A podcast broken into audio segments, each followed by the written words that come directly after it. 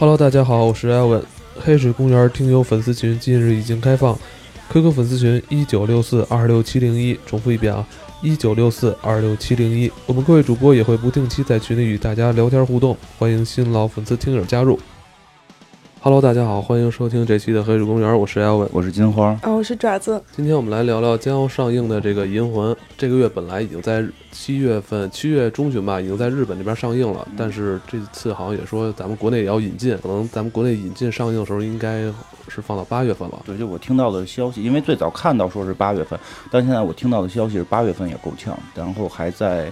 过审应该是可能会在九月份吧。爪子刚刚从日本回来，就是去日本的时候正好赶上《银魂》上映，那肯定是会看一场。会不会特意不知道？因为今年是日本的漫改大年，就是除了《银魂》还有很多作品。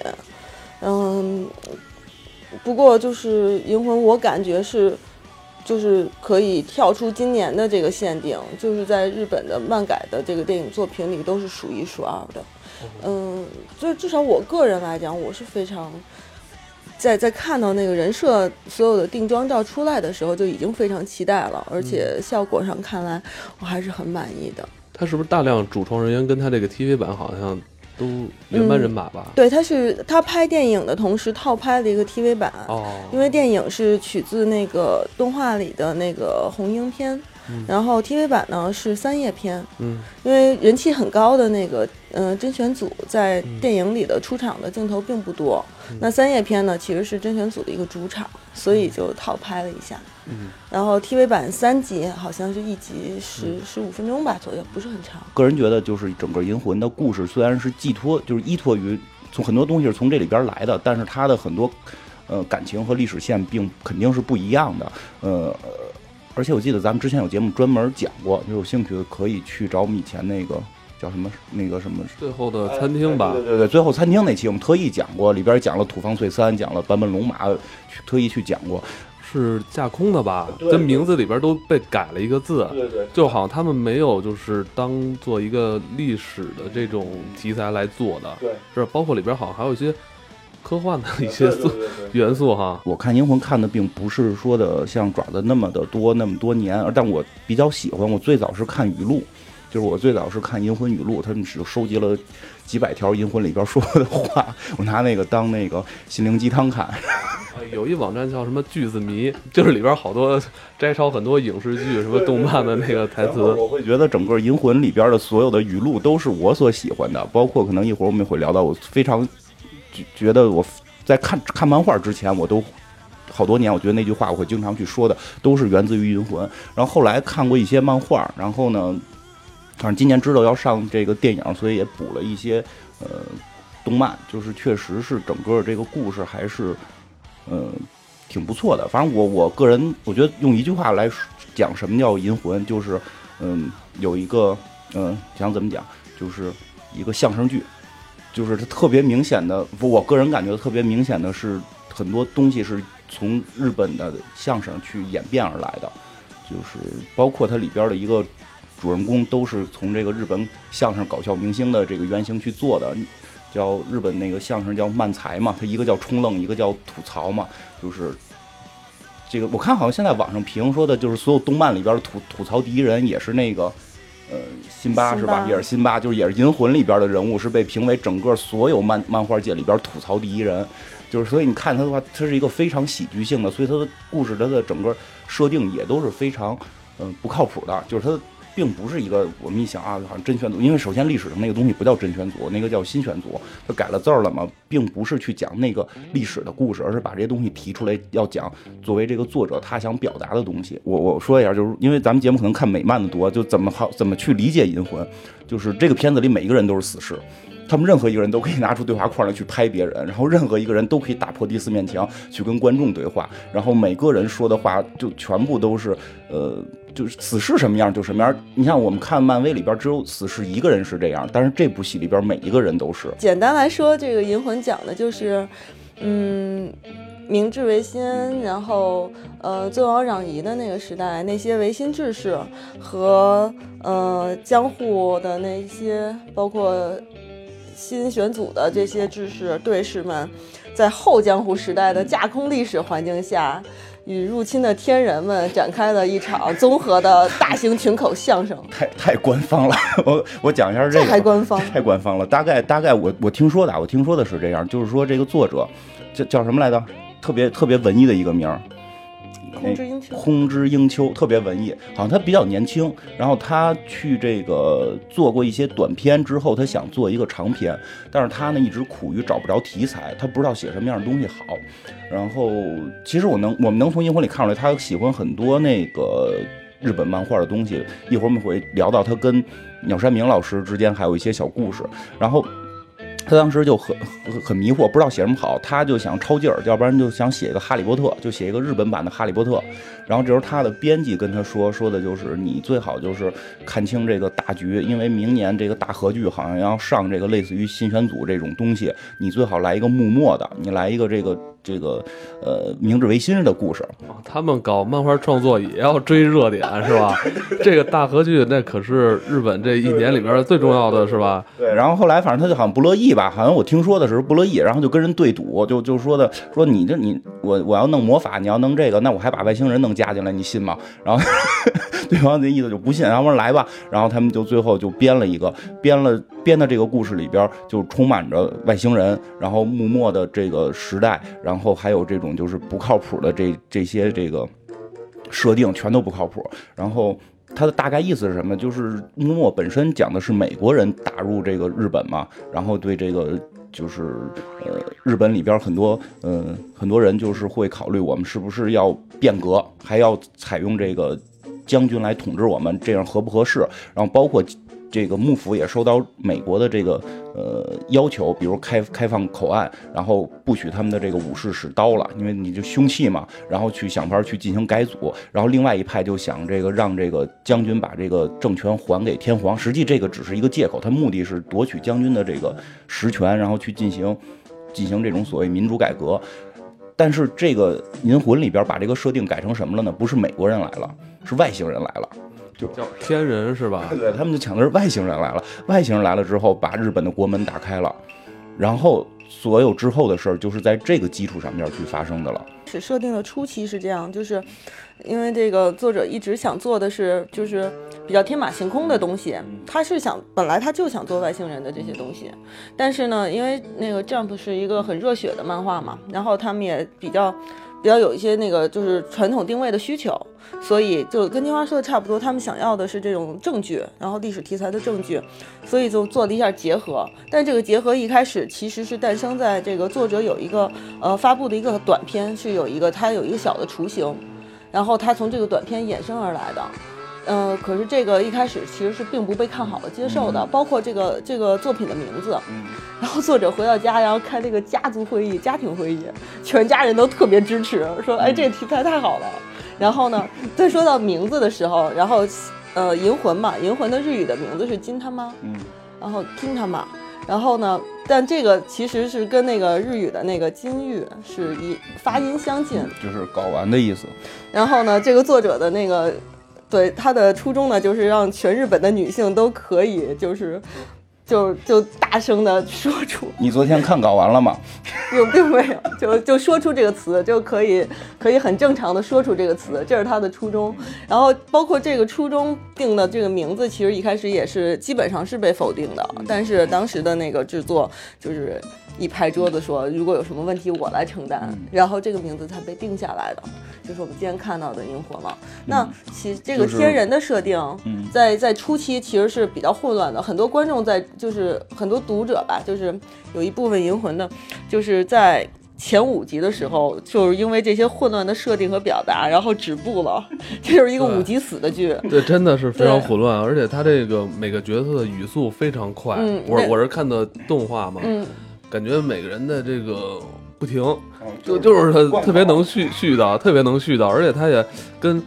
可能他同时期一些作品那种风格，你光看画儿的话好像不是太大，但是你要光去看他的对白什么的，感觉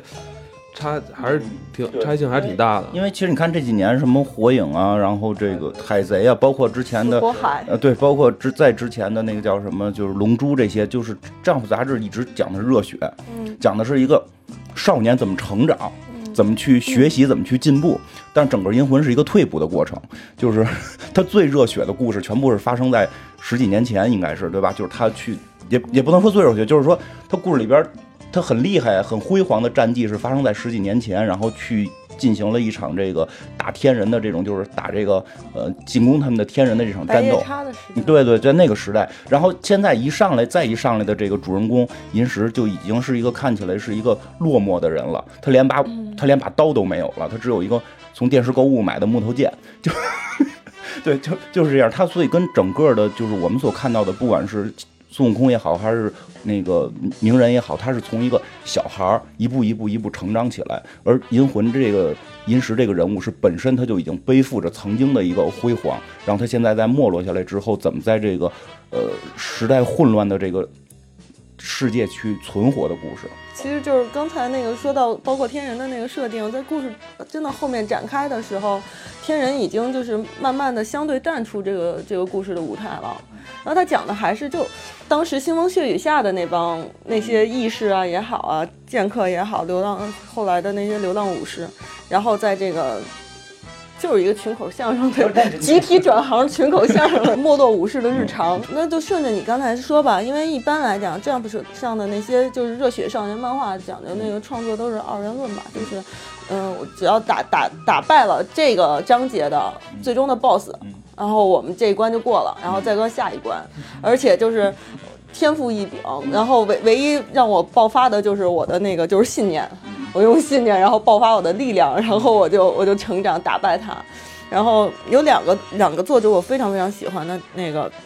一个就是呃银魂的这位，还有就是福建一博。然后因为他们两个是就是不断的去打破这个二元论的创作理创作方式的，然后从来不按常理出牌的。也，然后他们的主人公并不是你可以拿套路去去去分析或者是去去推演的，所以这这些东西是非常吸引人的。包括《银魂》里，嗯，每一个角色吧，他们所传递出来的东西，它并不是说什么，呃，只要你有梦想，只要你拼搏，这些东西就一定可以实现。对，因为《银魂》里边明确说过，就类似于爱情和什么梦想这种都是不切实际的，小孩不要信。真正的问题是缺钙，只要补钙，你可以做成是任何事情。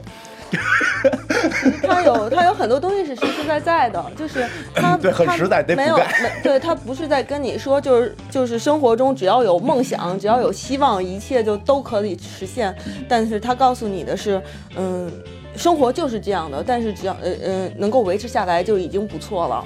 然后就如果实在过不去的时候，没有必要拼尽全力，你可以停下来休息休息。然后休息下来以后再继续打，而且如果真的输了也没关系，因为生活就是这样的。对，输了也不是事儿，就是他这个整个戏里边确实就是，他其实有部分是很燃的，他并不是说没有那个就是燃的部分，他到很多大的这个篇章结尾的时候都挺燃的，而且看的也会让你热泪盈眶，然后这种心 心潮澎湃。但是呢，他退下来的时候有退下来的时候，他退下来的时候是非常的让你觉得就是平易近人的，这个是我觉得。挺有意，挺难得的。我觉得说，这其实银魂还是相当热血的。我经常是就是，就。而且非常搞笑，关键是就是我我经常是看着就笑的不行了，然后突然一下就泪崩，就是 热泪盈眶，然后就自己都已经就是就被感动的不行的时候，他再一转，然后就觉得你又被耍了，因为他不过就是他就是银魂，他还是要再摆你一道，然后你就又上了，那就是一个让你笑着笑着就哭出来，然后哭着哭着就还是会笑一下的。讲的大概剧情是这样，就是呃刚才讲了那个背景设定嘛，设定的上设定之后就是天人已经。进攻到日本了，然后呢，就是当初有很多这个呃武士，为了这个，就是为了呃为了日本国家吧，然后为了将军去跟这个天人做斗争去打，然后最后是最后打的过程中打的就是非常厉害嘛，但是将军他们先认怂了，所以整个这些 这些武士就等于是被这个杀呀或者什么的，他们就已经算逃犯了，都算逃犯了。然后这个将军跟这个天人他们之间就形成了一个所谓的勾结也好吧，什么也好吧。其实因为日本当时历史也是类似的，就是被迫开放口岸嘛。然后所有当初说的这个攘夷派都属于这个坏人嘛。然后因为因为攘夷派还有这个他们叫尊王攘夷，他们是想去立天皇，有这么一个说法。但是在这个银魂里边，对于天皇的这个表现不多，但确实是有的。然后我们这主人公呢，实际主人公这个人物他不是来自于幕末的，这个他是应该来自于更早的，好像是是什么平安时代的这个，呃，什么袁氏家的这个叫。坂田金时应该是是这么一个名字，是很厉害的一个四大天王之一。然后这个跟好像跟渡边刚什么的都是齐名的。他并没有穿越概念，因为他这他这个概念也不是说是 是实时历史嘛，他只说这个人物的名字是来自于这儿。那他为什么跟土方会成为好朋友？就是俩人在一起的这种。那好像土方跟他不也不是一个时代的呀？呃，对，是他们本身就说他们的人物原型不在一个时代，但是他们在作者在作者眼里这些都不重要。我就说你在一个时代就在一个时，因为这里边人名字也没不是说叫跟历史名字一样，历史那个叫金石，它里边叫银石嘛。对，但是会给人感觉好像这人是那个原型。啊，对对对。嗯，其实大概可以理解成就是除了除了银桑，嗯，剩下的这些角色是在这个历史舞台上的，也不是，差不多，就你大概可以这么去理解，因为它的设定在江户幕府时代，嗯，然后它有。将军嘛，德川茂茂，德德川家茂的德川那那几个，然后包括真选组，然后包括呃贵贵就是小五郎，然后高山这些东西，这些全都是从就是相对来讲是这个时代历史舞台的。银石，你可以暂时去淡化它的那个原型的背景，你就它就是呃作者镶嵌在这个这个时代背景下的一个。一个主人公的角色，我觉得是没有必要去讨论到底他们是不是在一个时代，因为后边好多人甚至都不是一个来自都不来自于一个漫画，对吧？后边还有什么小林、孙悟空、丹迪，这这这只是就是战斧的热门作品，死火海经常会进来。那就是那个大乱斗嘛。它相对有一个主线呢，是刚刚金花也说了，就是过去的那个时代，就是那个历史背景。银魂就是银石，他的那个白夜叉的时代，就那个当时很血雨腥风。他包括他的就是片子里的那个桂小五郎，还有高山，他们都是在那个时代的。然后他们有一个共同的老师，松阳，对松阳老师。因为然后呢，这之后那个老师被捕了，然后他们的当年的就是在一起的几个朋友就各自散去，然后每个人有自己的生活的对于生活的理解和对那个呃信仰的那个分歧。嗯，所以。所以他们有有了现在不同的，就是也不算分道扬镳，但是都是以各自的新的状态，在这个江户在在生活吧。然后他的故事是现在进行时，那现在进行时相对是比较松散的，它是以单呃相对有一些大的章节做单元，然后有。去促进一些主线的推进，但更多其实观众们真正喜欢银魂的人是不希望看到这个主线推进的太快的，因为推进了最后就意味着终结嘛。嗯，它中间的很多我我包括我刚刚说就是这帮群口相声演员的日常生活其实是最最有意思的，它没有一个嗯清晰的一条线索一个指向，它就是发生着生活中的日常的每一天。那其实如果是照这个路子下去的话，有一个大的背景线会在关键的时刻带一带，然后这些轻松的东西。呃，就就就作为主要的一些嗯故事内容，其实其实确实是这它的主线不重要，就是这个片儿跟其他的一些那个作品不太一样。你比如我们看一些美剧什么的，会有那种就是中间插的单元的集，还会有主线集嘛？就我们一般都会希望只看主线集，但是类似于《银魂》这个，好像大家都不太想看主线集，因为因为确实就跟爪子说的，主线如果推进太快，谁都知道这个故事可能最后会有一个结尾，但是。它真正精彩的全都是非主线集，因为毕竟这些很嗯很人气的这些角色，包括新选组的这些，你都知道它注定是一个悲剧的结局。我们已经在各种作品里头看到这种悲剧的收场无数次了。但是没准他不会悲剧收场，这这个很难说，因为现在就再见真人组的那个章节，我已经我真真的就就是，你看了吗？我我没看，我看了，我我不能看，我真的我不能看，嗯。嗯，他甚至真的很多集都故事就是在一块犯贫，他很多他真正的魅力并不是源自于他这个故事设定成什么样，他故事可能就是这集找个猫，然后下集可能就找个狗，但是在于我我看的漫画版的早期很多都是源自于他的对话，他对话里边是是透着就是很多的魅力的，去他去把人性的一些，呃这这个说起来，这银行其实为什么比较难聊啊？它是一个。就是，其实要让我来说，就是你就去看吧。你要是看五集你看不下去，你就别看了。电影要上，我们就着这个电影要上的问题去解决，因为可能很多人，因为这回电影的那个主人公是小栗旬嘛，我估计很多人会去看，但是很多人可能会看不懂。我我觉得是这样，所以我们就就着这些人去聊一下这些人背后是什么，然后这样的话，我们可以再让朋友去看这个片儿的时候，知道他在表达什么。首先，先确再就是说确定一点，它并不是一个非常贴近于这个现实生活或者历史剧，它不是历史剧，它也不是一个简单的超级英雄剧。所以看你在看这个过程中，你会有各种的表演的尴尬，这种表演的尴尬就是《银魂》的魅力，就是它全部都是跳戏，因为每个人都是死士，你就你就把这件事儿这么理解，每个人都是死士，任何人都可以随时跟电电影屏幕前的人去说话，而且我记得有一集他们还晃悠那个电影屏幕，就晃悠电影屏幕，然后你会在屏幕上看见有那个幕布的这种晃动。如果是对呃幕末的那段历史感兴趣的观众，可以在里头看到大量自己喜欢的人物、或者历史事件的呃重新的演绎吧。作者是用他的方式去做了很大的改动的。嗯，对，所以他跟历史，嗯我是真觉得跟历史关系没什么太大关系，就呃不要就就是嗯，但不，其实我想说，恰恰是就是他的这种改动里头带着很多对历史的敬意，就是嗯、就说到坂本龙马这个人物吧，因为刚才金花也提到，就是为什么他他的人气也很高，但是他在这个作品里出现的篇幅不多，可是。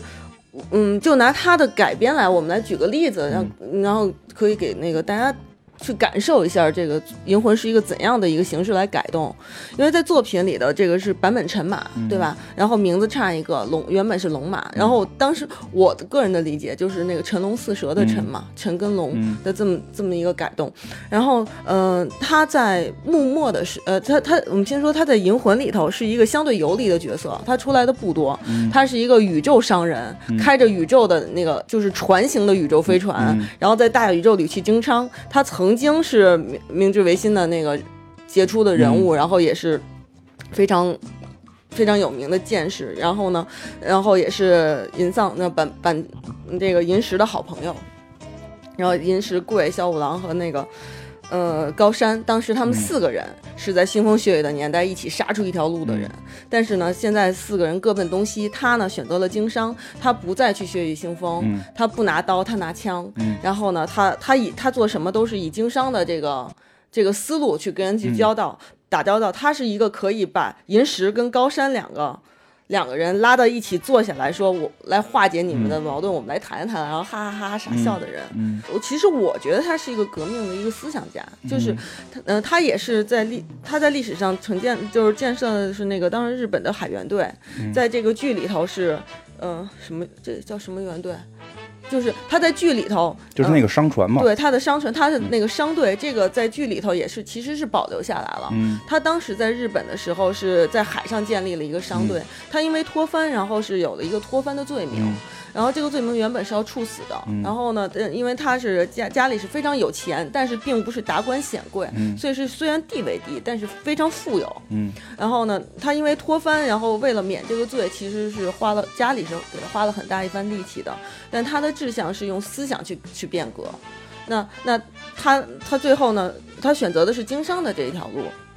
然后包括他的那个海员队的那些成员也有很多，就是我翻的，或者是其他其他翻的脱翻者，我一概都接收，大家都是我以人为本的去、去加入。这个在故事里其实是有涉及到的，就是他的这个故事里的这个陈马的海员队里的这这群人，其实也是就是嗯，当时是一个奴奴隶船上的一些奴隶被他解放出来的。其实这个是要跟历史上是有呼应的，作者嗯并不是说凭空去想象的。而且其实很感很感动的有一点就是，嗯，作品里的那个龙那个陈马，他身边一直有一个陆奥嘛，嗯一个女的戴斗笠的那个。嗯那陆奥是谁呢？嗯就陆奥是那个呃版本龙马的配刀，嗯陆奥手骑行。嗯就这把配刀是版本龙马当年的配刀，但是呢，他在做了海员队之后，他是一把刀一把枪，嗯他并不用刀。就是他他的他他的他的理念是，就是我如果出刀，那对方也是一定要出刀的。嗯可是我如果用枪的话，对方基本就怕了。嗯对，他是他是没有用刀的，他后来也没有让陆奥去染去染血。那这个在作品里也是这样的，陆奥跟着他做他的经商的副官，他也没有让陆奥再去杀人，再去做做海贼。嗯，就这一点还是蛮动蛮动人的。就有很多人就会奇怪说，那个女的是不是陆奥，那个是不是龙马的什么人，并不是。历史上龙马的妻子也是非常非常有魄，就就是非常有英气的一个女人。龙马在历日本历史上为什么受好评？她是日本历史上很多的第一个，就是她是第一个穿靴子的人。嗯，端龙马那个在日本历史上比较酷。说实话，我觉得整个银魂里边把龙马出来的实在太少了，但是很多人非常喜欢这个设定。他后来在人气排名里边也排的算比较高，以他出场的那个量级来讲，他排的算比较高了。但是他，嗯，就哎，这回这回这个新上电影里没有他吗？没有他，没有他是吧？然后对你说半天，其实主角还没介绍完，就是除了刚才这个主角，除了银石之外，还有。因为龙马是这样的，就是龙马虽然在片子里出现的少，但是对它的设定其实是非常用心的。拿这个做一个对比呢，观众大概可以去去感受它的这个套路。不过不过土方确实本身在历史上人气也比较高嘛，然后那个在这里边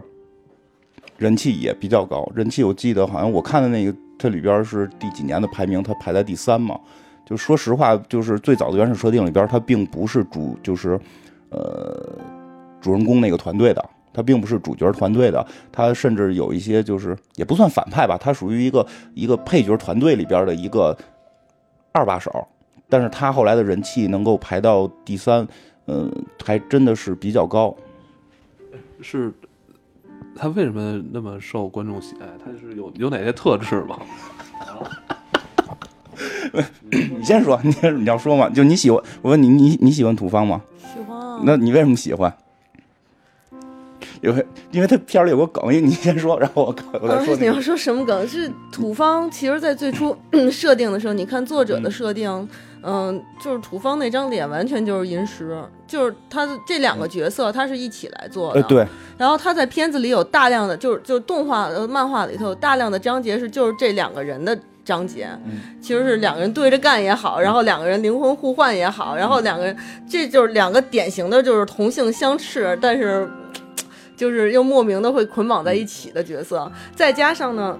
我们说这个主人公的这三人组里头的神乐，然后神乐呢就有一种 跟银石的有一种父女感，然后呢那个 甄选组的那个冲田，就是总务也是就是土方的这个就是兄弟的这种感觉，然后呢。嗯，神乐跟冲田是银魂的官配，就漫画的那个单行版的封面和各种就官方发糖的两个。对，从最早他们开始看樱花的时候，两个人就已经结下了对，然后这这这两这两个人是一个一一组官配。那么，嗯，从这两个人上面，一个是银石，一个是土方，就有一种就是官方也刻意的营造一种就是不和睦的亲家的感觉。所以这两个人经常是会捆绑着出现，也是被人津津乐道的。完了，土方。嗯，土方土这个他叫十十四郎是吧？这里边这边叫土方十四郎。土方十四郎这个人物设定比较几个特点，然后首先很酷，你看起来我感觉啊，我感觉之前看来像流川枫，发型都很很有点流川枫的感觉。然后就你你再看银石，就会有点樱木花道那种二二了吧唧的样子就能出现了，就这。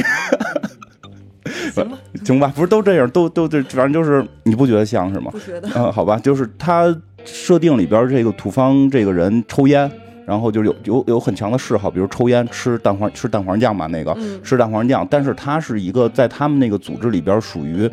虽然说是二把手，实际上是真正组织的一个核心。是因为他们的老大，他们的老大这个近藤呢，这个脑子也经常不在家，他每天就是出去看这个。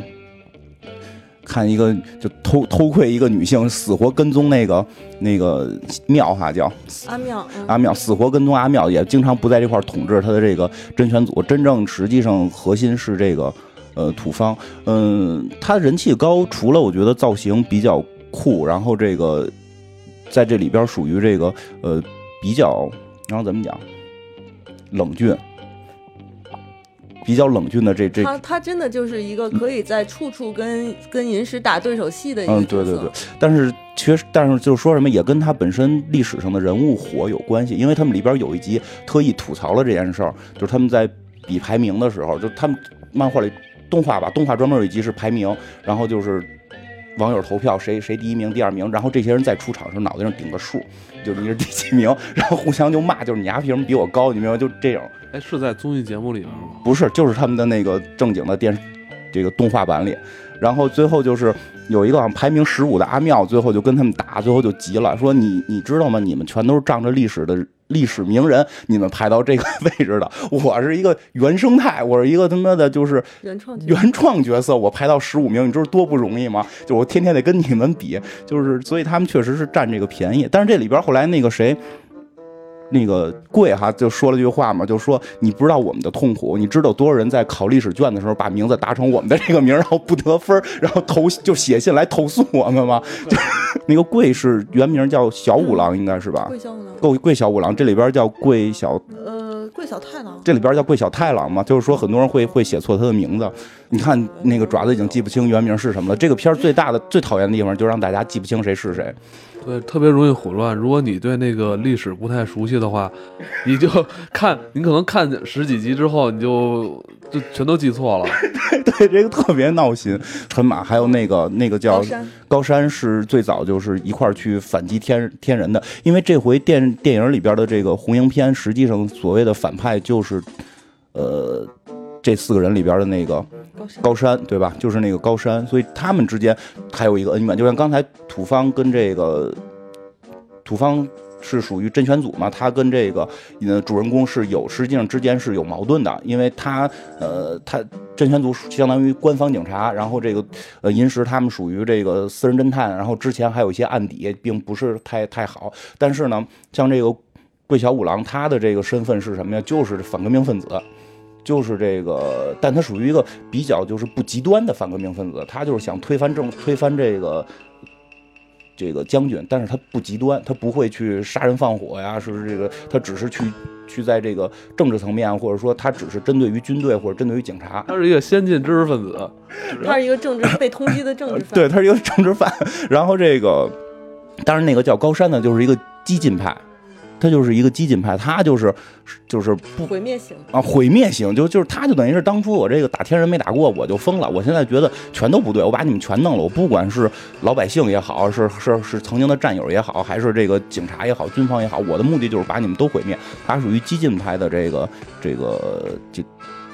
这个反革命，他他他们叫这个什么攘夷派嘛。然后实际上这个红缨篇主要讲的是这个人，这个激进派的这个人出现之后会发生的这场战斗。那你们刚才说天人啊，在这部戏里边是也是代表一方势力，对吧？天人里边出现一些比较重要的角色，嗯，比如说这个所女主角吧，这应该算女主角神乐，她就是天人。她虽然长了个跟人一样的这个脸，但是她就是属于天人，就是。呃，恢复能力强，然后蹦得高，跳得远，就力量大，就他是夜兔族，算是就不是地球人，嗯，就是天人嘛，一个战斗战斗民族，一个战斗民族，你感觉开始感觉像吸血鬼，他不能招这个，不能让光照着。不能让太阳光晒着，但是后来就是曾经有一集，他们还特意吐槽这件事儿，说都演了好像几百集了，然后说你们没发现我们之前的设定就都不太在乎了吗？你 你，然后翻出来读翻出之前的那个片子来，你看他在太阳底下还跑步呢，都没有人管。其实第一集他出场的时候还是第二集啊，好像就是在大街上吧？对，但那会儿他拿着把伞嘛，他拿着伞挡着，但是再后来就是伞有时候都忘了拿，然后。然后就会就就就会出现这个，这是他们自己会吐槽，就是这个片子最有意思的地方，就是他自己会吐槽说，你看我们这好多地儿都都忘了画伞了什么的。这个女孩就是天人，然后确实是我我特别喜欢她，她比较可爱。这个人的最大性格就是说说瞎话，说的特别假，然后那个 对吧？就是嗯，就特别假的瞎话，比如说捡捡了一动物。不是，就那个谁，神乐，他捡捡了他们家那个后来那个宠物嘛，然后，嗯，对，当时没有名儿，然后那个他那个辛巴就问他，就是就是就是你的吗？你就要什么的？你知道他是谁吗？然后这叫定春，就是就是，然后那都辛巴都疯了，说你丫刚起的，我知道。没错，就是叫丁春，就经常这样。包括突然跟他说说的，你你不要叫我神乐了，你要叫我什么那个什么山小姐。我为什么叫你山小姐？因为我的真名叫什么叫山本神乐。说你丫刚编的，就是你刚看了电视连续剧现编的。就是那个小女孩特别可爱，包括她带着他们家宠物去坐飞船，说宠物不许上飞船。那宠物是一个巨大型的狗，就比人大的一个狗。说你宠物不许上飞船，它不是宠物，它是我的玩具。然后说那玩具为什么还冒气儿？它不是玩具，它是一个加湿器，就是。跟不上他这个节奏的话，你可能他这些梗你都接不住。对，他这种是一个他的思维常态，就是你一旦适应了这个设这个节奏的话，你就对对对，这个是他常态。其实我后来我特意因为看这个，后来看了看日本的漫才，就就真的是这样。他跟中国的相声有区别，中国相声会内敛含蓄，他们会会更更喧哗、更快速。直白的拿拿笑料拽你脸。然后冲愣那个人说完了之后，就已经很很很很很愣了。然后那个吐槽的一定要把这件事儿就揭开给你揭开再看，你就是在骗人，你就是在犯傻，就是所以。这个片儿里边基本的对话常态是这种以这种漫才的形式在出现，你看，因为他整个的这个创作班底的这种思路啊，就就从来都是在不按常理出牌，都是 在打破套路。就说到定春这个角色，一开始他其实设定是一个相对嗯、悲情一点的故事，嗯就是就神乐捡到这个大狗，然后呢就有了这个友情，最后把它给送回主人了。然后这个这个定春会还回去的，嗯当然了，最后就为了凑凑字数、凑页面，因为因为稿稿那个稿稿子不够嘛，没画够，所以就把定春留下来了。然后留下来以后怎么交代呢？就一直留着，然后后来就还要再，后来就。就是有专门就是说这定春的那个绅士嘛，哦绅国绅士神嘛，就嗯不是一般的狗嘛。但但这都是后来的，就是当初其实根本就没有它，就是为了凑字数把它给留下来。嗯当初就莫名其妙在门口捡了那么一个嘛，嗯，就就是很很很逗。然后那他那个男二号吧，其实那个男二号也根本就不是男二号了，就是已经因为后来其他人实在太耀眼了，但是官官方男二号还是那个辛巴是吧？嗯嗯，嗯，辛巴其实这个人呢并不重要，因为他是这个眼镜它就是个眼镜。就是这个片子里边不停的在说，就是这个男二号只是眼镜，然后那个人是那个眼镜的一个附属品，眼眼镜是本体，眼镜是本体。就有的时候辛巴的出场就是一眼镜在桌子上在说话，包括我看就是有那个他们有一集剧场版嘛，最后都穿越了，然后最后都穿越之后说本体要回去的时候，所有人都回去了，然后辛巴只有眼镜回去了，人没回去。嗯，其实就大家可能会觉得我们说的比较散，是因为银魂它其实是一种态度和方式。对，嗯，它那你讲它具体的故事呢，它确实有一个比较比较断断续续的主线，嗯可是呢，这种这种方式嗯，就是银魂了。对，嗯。从漫画到动画的改编，嗯。其实就已经有很多是不一样的，因为这个就是动画的速度会快，嗯。它会经常会追上那个漫画的速度，然后出着出着，然后就没没东西出了，但是动画你还得拍，然后这个时候经常就是一个定格，然后背景音乐大家就闲聊说，哎呀，我们这个这集好像就是已经没有什么拍的了，我们要赶上动画了，呃我们赶上漫画了，那我们现在得就是做一些比较什么动画延长的作战大计划呀、或者什么，我们有一些方式，我们我们追忆一下吧，然后做一些总结篇吧，做一下回顾吧，要不然我们停了吧，没有什么经费了。他经常就经常会有这种，就是跟他这个就是动画原生的情节，他是在就漫画并没有，但是呢，动画加上的这些东西呢，就他完全保持了银魂的那种贱嗖嗖的气质。他非常逗的是，他还把这个拍动画片这事儿给解构了，就直白的告诉大家了。就像刚才说的这个，就是他们要延续说的怎么怎么延续这件事儿，他们还开会讨论，对吧？嗯还说就是说第一个方法，我们有上期回顾，我们上期回顾十分钟，然后。然后这样的话，我这半个小时再加上广告，我就能只需要演十分钟。然后他们就说，我们这都是一集一故事，没法上期回顾，对吧？然后后来又说，要不然我们我们来这个放大招，就是我们一个大招之后，师傅在旁边讲这个大招的由来是什么，这能讲好几集。说你没发现我们没大招吗？就是我们从来没有必杀技，对对对，这还真是对，他嗯，就就是他会去解构这个这个。你你听，反正就讽刺那那些漫画，你都能听出来。对有些戏虐哈。他会相互吐槽，就作者会在漫画的版本里头去吐槽那个动画的监督，说 啊又离婚了，然后在动画里头那个监督就会吐槽这个作者，说他又在怎么样的脱稿儿大厅什么，他相互的吐槽，就是这种动画跟漫画的互动，其实也是很有意思。嗯。包括他动画，就是因为动画播的比较早，嗯。当时的那个画质是四比三的屏幕，嗯。然后慢慢的到有嗯。有一有一年的时候是改了。嗯然后就改成了那个、就就现在的这个比例嘛，变宽屏了。然后那那几集那个银魂还是专门做了动画的，就是那那一集就是其实它已经是宽屏了，但它两边是做了遮幅的。嗯然后他到最后说，哎，其实我们现在是宽屏了，我们为了省经费，两边并没有画，你看，然后那个手一出来就把这个皮给扒开了。他把这些都做在里边，这个什么最这最逗的？而且还有一集作者死了，他们说作者被暗杀了，然后画风说请了一个别人来画，就北斗神拳了，然后马上画风变北北斗神拳，特别混。然后后来后那得多酷啊！我操，这这是一个就是天马行空的一个对，对对就就非就是真是挺逗的，就这种点。对，其实就是包括它里边说龙珠那个，为什么知道啊？就是他，我不是喜欢看龙珠嘛，然后我看过一个鸟山明的采访，鸟山明就就说，就是说我现在在画吧，年轻人也不太爱看了，然后我女儿都不爱看我画的画，直到有一天，她突然跑回去，就我们家就是说爸爸，你那些画的龙珠呢？然后翻出来一本一本看，找纳美克星那一些集看，然后特别激动，说女女儿，你终于爱看爸爸的画？不是，因为银魂里边讲了你这个事儿，我要看懂银魂，我来看你的，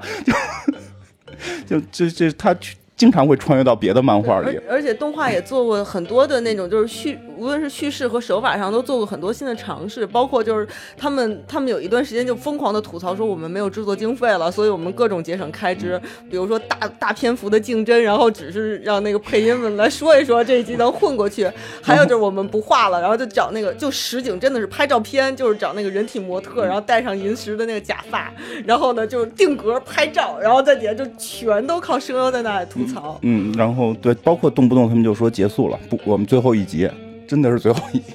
那个刚才爪说那个拍照片定帧，完了配对白，我觉得咱们就可以拍这种东西了。可以，可以，等对，可以等，咱们那个漫画有了的，对，咱这是最节省成本的了。这是咱们这就算从音频能够变成视频了。对啊，咱们就可以发头条了。咱们也终于可以上 B 站了，对，上 B 站还可以有什么快什么美拍什么快手，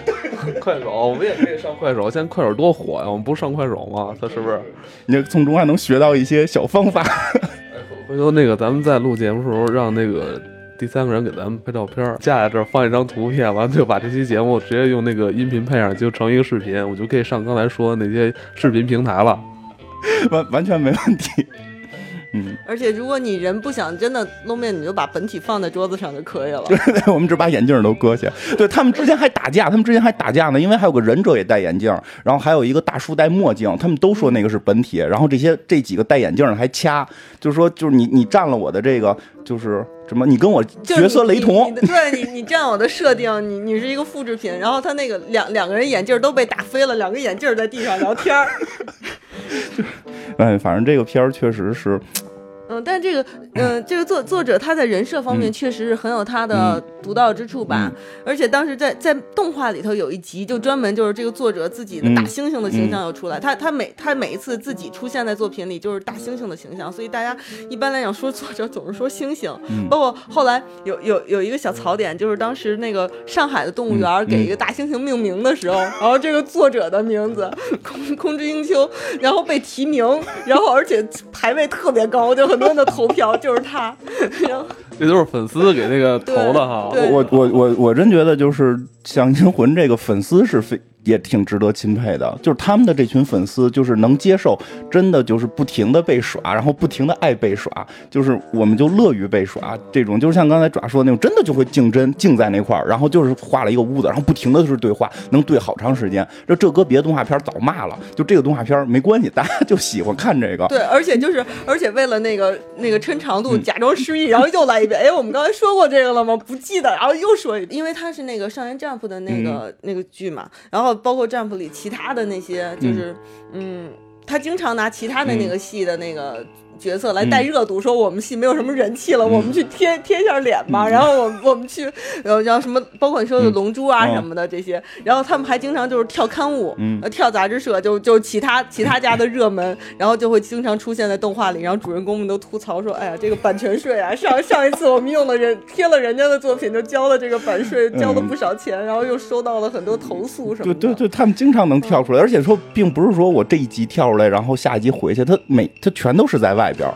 全部都是在游离状态，这个是很厉害。包括很多主线剧情，看得你正热血沸腾的，突然就给你游离出来，嗯这个这个很常见的。嗯，不过我我还对作者有一个嗯有一个那个话印象很深，就是他就说，就是做人设成功的人设，就是你看剪影就能看出来这个人物是谁。嗯，小马宝莉也这么说。他在动画里头有这么一集，就专门是就就都是出人物剪影，然后你真的就是呃对这个这很包括孙孙悟空什么的也在那里头也都有出，然后说为什么是这个？对，但这个是真的，就是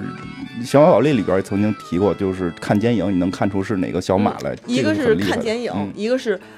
当你这个这个人物人物形象你设定到什么程度算丰富呢？嗯就是你去想象他的垃圾桶你能抢到里头是什么东西，那那这个人物性格就足够的丰满了。那那那你现在就看这个小五郎这个这跪在这垃圾桶里是什么？腿毛吧，为什么？伊丽莎白每次会剃那个腿毛。当时 哦，对就说对你说介电影里，绍一下她电影里就是那个贵那个伊丽莎白是这个贵身边的那个、那个那个吉祥物奇怪的那个外星生物嘛。它到底是不是外星生物都不知道。那他是后后面有有说，就是他他是一个就是莲蓬篇，专门讲伊丽莎白的。然后呢，这伊丽莎白一一开始他每周一是伊丽莎白，嗯然后就后面说的啊，嗯这是他作者后期去丰富的。然后周周二到什么周周日是嗯其他的那个在在里头那个去去。然后呢，伊丽莎白里头内部是有一个人的，嗯这个人不出脸，嗯但是他一一撩一撩开，对，就是浓密的腿毛。嗯当时那个呃《银魂》的剧组在招伊丽莎白这个演员的时候，就真的有公开招聘，嗯然后就只有一条要求，就是腿毛要浓密。其实，但这都是很贱的地方，因为因为伊丽莎白的演员是山田孝之，嗯就是就是也是就是那腿毛浓密吗？好像还可以。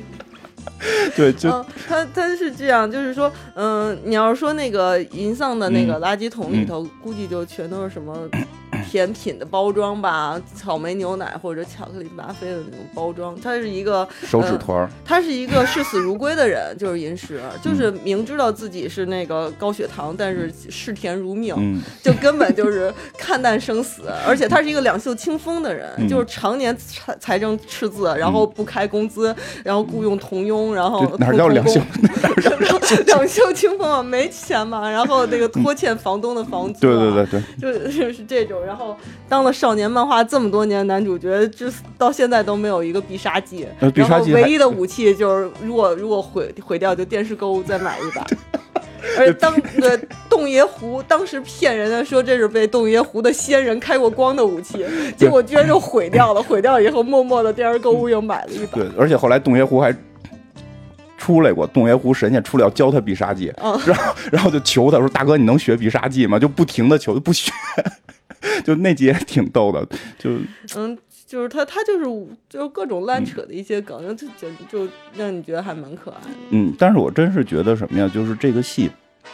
这个戏这么胡扯，但是能让人喜欢，其实很核心的原因就是他去扯的这些东西，它里边这些所谓的语录。这个，因为我早期是看看这个《银魂》语录的，就是看这些语录，它非常触及人心灵，就是很真实。它并不是那种那种，既不是毒鸡汤，也不是那种就是招你讨厌的那种，就是那种鸡汤。就好好说话可以。来，我又找几个啊，我真找了几个。嗯，我说几个，然后让让那个爪子再再再说几个，好吧？就是他们那个争排位赛那期，就脑袋上挂着排位嘛，然后最后他们为谁是第一名打了个乱七八糟嘛，最后就是他们就说说起来就是这辛巴说眼镜说的啊，对眼镜说的嗯山山鸡退，他排名反正也其实我觉得就挺高的了，他自个儿觉得不高，反正他就他就惹祸，然后最后把大家排名全拉下来了，然后他就是说我们一直作为配角，然后那些主角不会知道我们配角有这个多多难做，然后，嗯嗯嗯，然后这个就是说，呃，那些就是说那些主角就是鲜花嘛，那些鲜花永远不会明白这些泥土，就是这些泥土是有多多么的。这个艰辛的，但没有泥土，他们又活不下去，大概这么个意思。然后后来那个辛巴就说，就是说，如果是为了我的鲜花，我甘心情愿，嗯、成为最底层的土壤。可以把土壤换成牛粪，就真的是这样，因为我我我觉得，就我我因为这句话，我觉得是有深意的。就我们太多的时候讲的是精英教育，就我们必须要成为金字塔的顶端，我们必须要成为那个花儿。但如果没有底，没有泥土，怎么会有花儿？我我觉得这个是有很强意义在里边的，就是如果我们甘心做泥土，就总会有花儿长出来。如果我们每个人都要当花儿，没有泥土，就一朵花儿也长不出来。不是很多家长望子成龙嘛，嗯是吧？人说你家长都没成龙呢，你怎么能去教的你孩子去成龙是吧？你都不知道该怎么成是吧？这么一说法，对，我看过一韩你多说一句，我看过一韩国那个特特别混，他们就说来的，说那个，呃，叫什么？就是说你希望你孩子什么？我希望孩子考大学。他说你用四年考考不上吗？你自个儿先考一个。我这个脑子考不了，你脑子考不了，你以为你家孩子就能有脑子就能考？那你这么说太残酷了。我也是想让我孩子干一些我没有干成的事儿啊。你们别望子成龙，就让随就是让他自己快乐吧。这么想的话，还是会觉得特别爽。就是你 你真实在。对啊，你不会觉得这特别爽，抱一些希望放在其他人身上。哎，再说一个，我真是这这句话真是我，这是我在看《银魂》之前就已经特别喜欢，用过好多年的一句话。经常有人有人跟我说话，我会用这句话回的，就是就是这个有一个佐佐木的就会质疑，因为佐佐木是一个精英，老声称自己是精英，然后他也是这个家里边也算是当官的，然后他就质疑银魂，因为银魂给给他这个一个这个叫什么账单讨账单，然后他就意思就是说你你你真这么穷吗？你为什么就是？你你是个大英雄，你还老老在乎点小钱，你怎么那么穷？然后这银魂就说了一句，就是和你们这些少爷不同，我们光是活着就已经竭尽全力了。你感受一下，我就是少爷啊！你什么时候成少爷了？你什么时候成少爷了？反正这句我一直觉得是最触及我心里边的一句话，就是可能以后未来有机会会去讲一些。阶阶阶级方面，就是这个从从古代到现在的演变吧。但是现在确实有一种说法，就是说我们现在没有特别强的阶层的感觉了，所以感觉你只要努力，你就可以成为走向人生巅峰。但实际上，有的时候你多努力，你都不不如别人生下来的那一天有钱。所以有些东西还是存在的。但是这个世界就是这样嘛，是吧？人现在印度还种姓呢，对吧？那在印度人家国家里边，就出生就决定一切了，就是很残酷，就是很残酷，就是很残。所以这句话并不鸡汤，并不是说你只要玩命努力，你就可以成功。他会更明确的告诉你，现实的残酷在这样。大家好像把楼他妈带歪了，往这边接了。我让他说点开心的。我经常用的就是就是就就只能到这样了，剩下的就用爱互动一下吧。这是银魂里的，就是他那里头是要找一百万朵花吧，然后说那个，嗯，虽然不够一百万朵，只能找到这些了，剩下的就用爱来糊弄一下吧。对，主要找的是三，就拿来了三朵，还他妈不是玫瑰花，不知道哪儿采了三朵破野花，就给人家了。但但其实就就这样就足够了，我觉得还有什么就。真的就很多事情，就是我就就是就是爱就够了，就就你就拿爱来糊弄我吧，挺好的。嗯，那还是找三万朵花吧，我觉得那个更容易一点吧。人家是一百万朵花。嗯，对，所以所以灵魂就是这样啊，就是举重若轻啊。其实就是，我就只能找到这些，剩下的就是爱了。嗯，真真是这样，就是哎，我觉得你这个词儿的举重若轻，其实他说了很多人生的大道理，他他。讲的我真觉得为什么那么多人喜欢他，呃，可能感觉是搞笑，但是但是搞笑的东西多了，就是为什么他这种搞笑会让我喜欢？我只能说啊，就是他所描绘的那个时代，其实跟我们的时代是接近的。虽然我们没有外星人入侵，但确实是面临着各种文化的各种文化的一种交流，这种时代的突飞猛进，很多东西是。对吧？很多东西是是我们所不适应的，因为这里边的这些主人公是武士，但你现在马上面对的是他，他们这里边有手机，还他妈发短信，对吗？还有电视台，还有追剧，还要买少年 Jump，还有垃圾分类，但他们是武士。对，就像我一样，我觉得我现在活在这个时代就已经很吃力了。我为了跟上这个时代，我我还上淘宝买那个表情包。熟悉各表情包所在的那个位置，完了，好在跟人斗图的时候，我能快速把这个图发出来，代表我还没有被这个时代所抛弃。对，所以这个就是我们为什么喜欢银魂，就这些武士在也在面临着这种时代的选择，是吧？就是好像是就是这么回事儿，是吧？把这个底都兜出去了，以后怎么跟人斗图啊？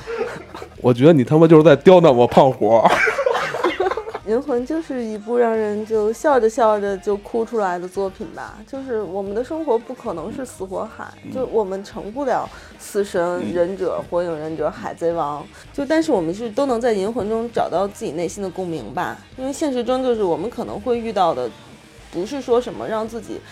的梦想真的实现的那一天，或者是如何让自己变得就是多么的成功。和了不起，但是我们更多的情况下是努力的让自己不要被改变，不要被这个时代所改变，不要被外在的东西所影响，去努力的维持一个常态。这个常态其实是，就是努力维持我们内心真正真实的那些坚守的信念和执着吧。就所以说，我们用节操去换取的那些就是无法割舍的东西，就其实我觉得就正是正如同银魂带给我们的那些感动吧。你一边可以没心没肺的丢着节操，但一边也可以感受到自己的血还是热的，就还有一颗一旦失去了就无法再追回的少年心依然在跳动着。所以就是有生之年遇到银魂真好。有生之年还可以斗图，真好。我说点什么？我我我喜欢那个近藤，因为我也在家经常光着满处走。